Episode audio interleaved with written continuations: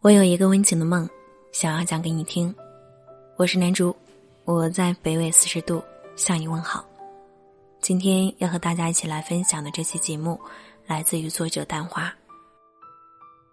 生活中有一种人特别好说话，有什么事儿一找他们就应，什么东西一问他们就给，什么忙一说他们就帮。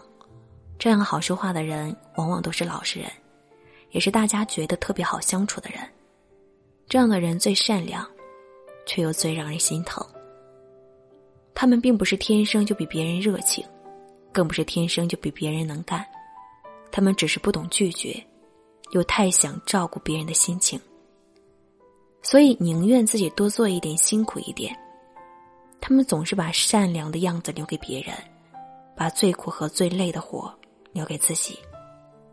有时候，哪怕是受委屈了。也要尽可能的满足给别人的要求。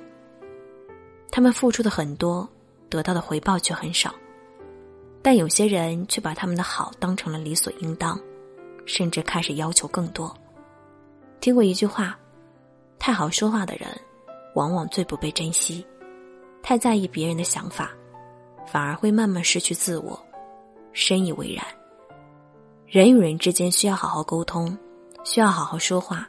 但不能太好说话，人善被人欺，马善被人骑。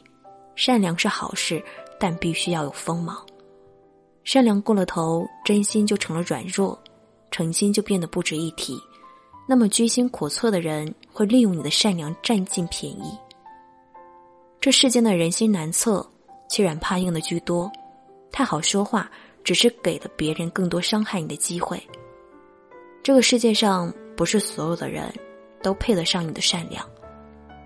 与其费力讨好别人，不如安心取悦自己。从今天开始，该拒绝的时候拒绝，该强硬的时候强硬。毕竟这一生，还是要为自己而活。